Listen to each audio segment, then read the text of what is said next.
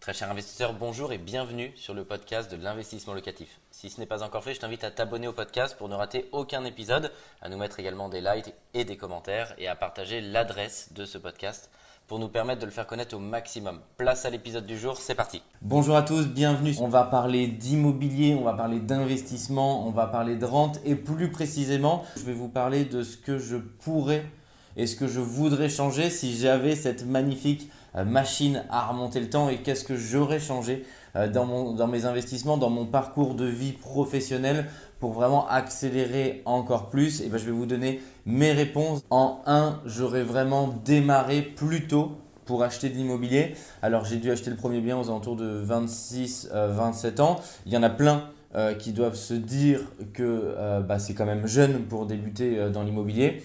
Je vois autour de moi euh, au travers de clients euh, que j'accompagne, au travers de collaborateurs euh, qui, au sein de la société, bien entendu, achètent de l'immobilier et certains démarrent alors qu'ils ont 20, 21, 22 ans et donc ils ont une avance considérable. et ce qui est marrant et ce qui est un dominateur commun de tout le monde qui commence à investir dans l'immobilier, c'est qu'on se dit toujours, bah, j'aurais pu encore démarrer plus tôt. et je discutais récemment avec un collaborateur qui est jeune chez moi, qui est passé euh, à l'achat qui a une vingtaine d'années et qui me dit bah c'est pas trop tôt. Je lui dis mais tu as 10 ans euh, d'avance euh, sur moi ou en tout cas entre 5 et 10 ans d'avance sur moi ne serait-ce que déjà en, mindset ne serait-ce que déjà en passage à l'achat sur son premier achat immobilier. Et je dis souvent peu importe ce que vous achetez dans l'immobilier on est ici si on raisonne là-dessus en tout cas sur le long terme et je le dis souvent en conférence bah, celui qui a acheté son premier bien à 20 ans bah, quand il va regarder dans le rétroviseur à 40 ans, il sera toujours plus riche en termes de patrimoine que celui qui a acheté la meilleure affaire du siècle à 35 ans. Parce que l'immobilier, bien sûr, il faut acheter de bonne affaire, bien sûr, il faut acheter rentable, mais il y a une grosse création de valeur qui est faite à partir du moment où on achète le plus tôt possible. Donc, acheter le plus tôt possible, ce n'est pas une question d'argent, euh, parce que sur un premier bien immobilier, bah, 99% des gens vont être solvables pour faire au moins une opération au cours de leur vie. Donc ça veut dire que c'est juste une histoire de mindset, c'est ici que ça se passe pour débloquer toutes les croyances limitantes euh, euh, qu'on vous dit, on paye trop d'impôts dans l'immobilier, il va y avoir des problèmes. Et bah, toutes ces fausses croyances dans l'immobilier, si vous euh, cassez cette barrière, et plutôt vous cassez cette barrière mentale, bah, plutôt vous allez pouvoir acheter créer des rentes, vous créer un patrimoine solide et continuer à acheter. Alors on retrouve vraiment ce dénominateur commun, tout le monde euh, est souvent déçu dit Ah, si je l'avais su, si j'avais acheté plus tôt, et même souvent ceux qui ont 20, 21 ou 22 ans. Euh, je crois qu'on est vraiment à une tournure euh, à une certaine époque. J'ai pas le, recul, bien sûr, parce que j'étais pas né, mais j'ai pas l'impression qu'à l'époque de mes parents, qu'à l'époque de mes grands-parents, bah, quand ils avaient 20 ans, ils réfléchissaient déjà à se dire bah, comment je peux me créer un patrimoine, comment je peux me créer des revenus passifs, comment je peux me créer des rentes.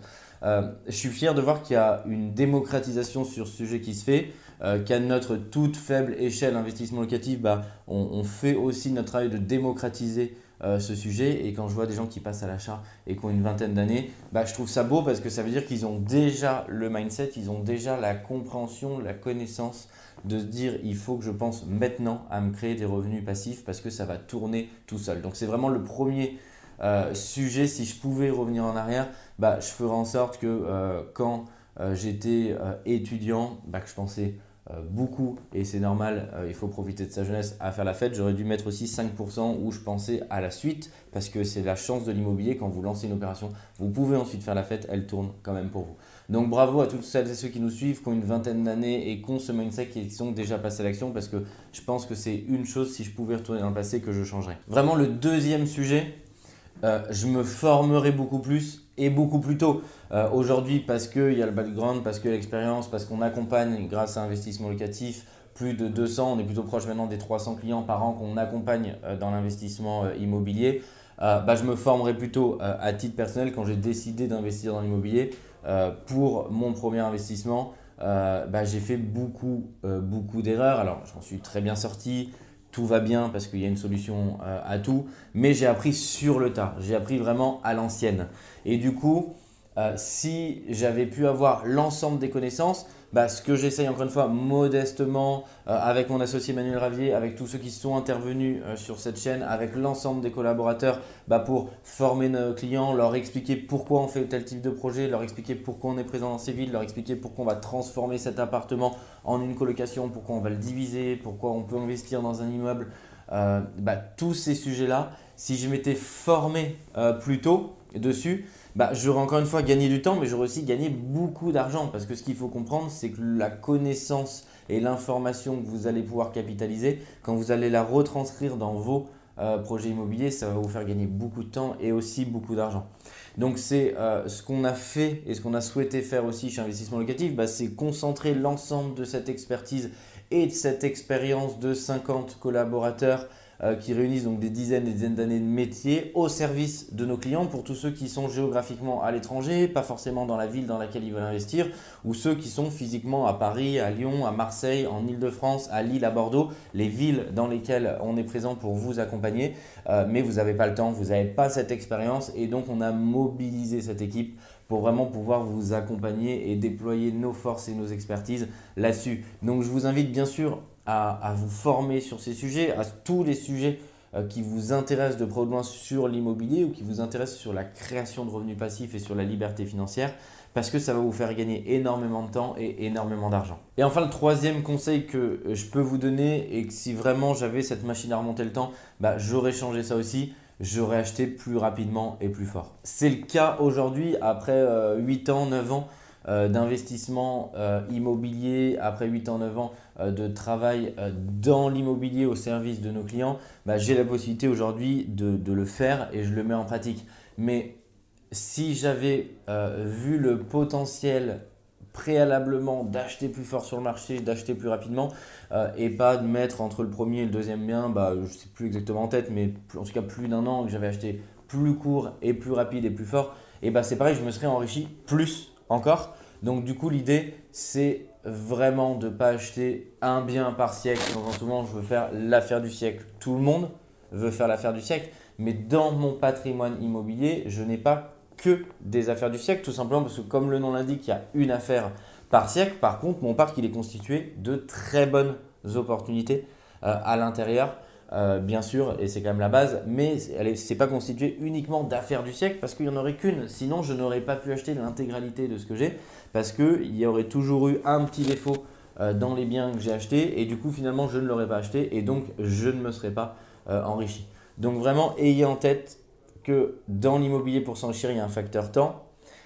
et pour moi, vraiment, les, les trois principales caractéristiques qu'il faut que vous preniez en compte pour votre investissement, si vous ne voulez pas euh, bah, regretter dans 10 ans en disant si j'avais su, si je pouvais justement utiliser cette machine à remonter dans le temps, c'est regarder la valeur de ce que vous détenez. C'est ce que j'ai appelé moi euh, le concept VTE. Donc en 1, quand vous regardez un investissement, regardez la valeur de ce que ça vaut.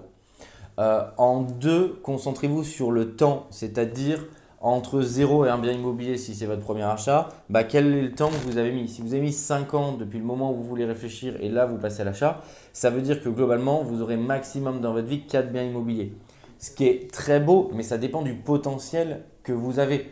Et ça ramène au troisième point, le E, le E de endettement, il faut utiliser votre capacité d'endettement.